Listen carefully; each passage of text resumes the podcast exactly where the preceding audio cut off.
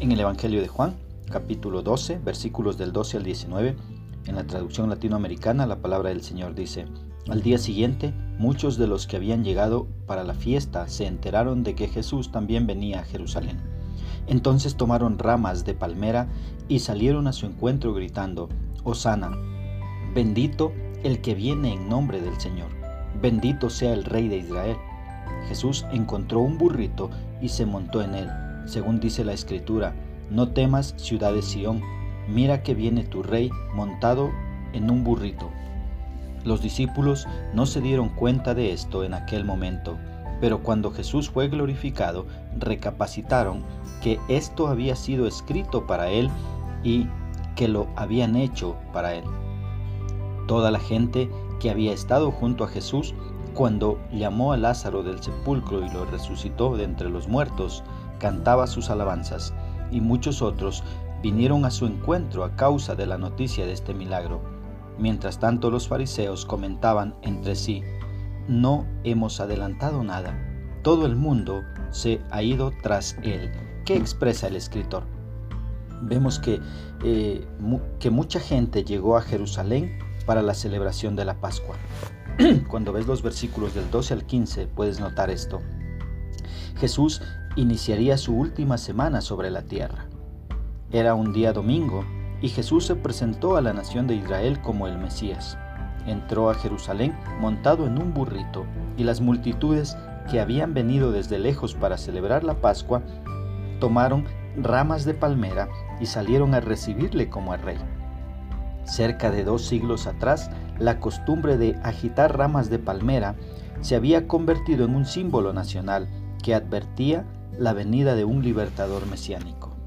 Ellos gritaban, Osana, esto significa, danos salvación ahora, o sálvanos ahora. La gente que alababa a Dios por darle un rey, tenían una idea errónea en cuanto a Jesús. Estaban seguros que este sería un líder nacional que restauraría su nación a su antigua gloria.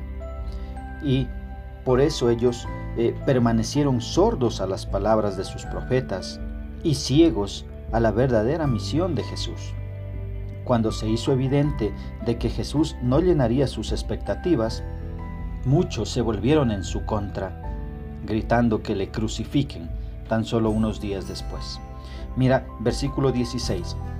Recién después de la resurrección de Jesús, los discípulos entendieron por primera vez muchas de las profecías que habían pasado por alto.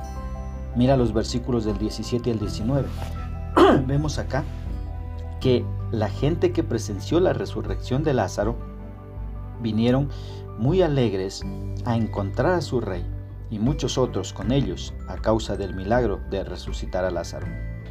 Al ver esto, los fariseos se decían entre ellos que no han logrado detenerlo y que muchísima gente se ha ido tras Jesús. Esa era su más grande preocupación, que mucha gente iba siguiendo a Cristo este acontecimiento se lo denominó como el Domingo de Ramos, en el que Jesús hizo su entrada triunfal a Jerusalén. Muchos no entendieron lo que sucedía en aquel tiempo y lamentablemente hasta hoy muchos siguen sin entender. Siguen eh, sin saber por qué se celebra un domingo de ramos. Ellos creen que los ramos deben ser bendecidos y cada persona compra su ramo y unos más grandes que otros eh, para con la finalidad de ir y hacer bendecir su ramo para tenerlo en casa como que si el ramo fuera un amuleto y lo único que logra este ramo es desviar la verdadera adoración que debe ser solo para Jesús. Muchos siguen sin entender entonces todo esto. Mira, los mismos que estaban ahí agitando aquellas palmeras, tan solo después de unos días estaban gritando, crucifícalo. Y esto sigue también siendo muy cierto hoy en día. Todo aquel que está con su ramito en el domingo de ramos, después tan solo de unos días, está fallándole a su Señor. Ahora, ¿cómo podemos aplicar esto a nuestra vida? Mira, adorando y sirviendo a Dios, no por lo que Él me da, sino por lo que Él es. Él es Dios, Él es el Creador, Él es mi Salvador y es por eso que debo adorarlo. Es fácil eh, adorar, agradecer por lo que alguien me da algo, pero es mejor adorar a Dios no por lo que me da, sino por lo que es. Sí, una segunda aplicación, creyendo que Jesús vino al mundo y que Él prometió regresar por su iglesia. Anhelemos su venida. Su venida está cerca. Y una tercera aplicación. No permitamos que ningún amuleto me robe la adoración y la confianza en Jesús. Que Dios nos ayude a poder confiar en Él.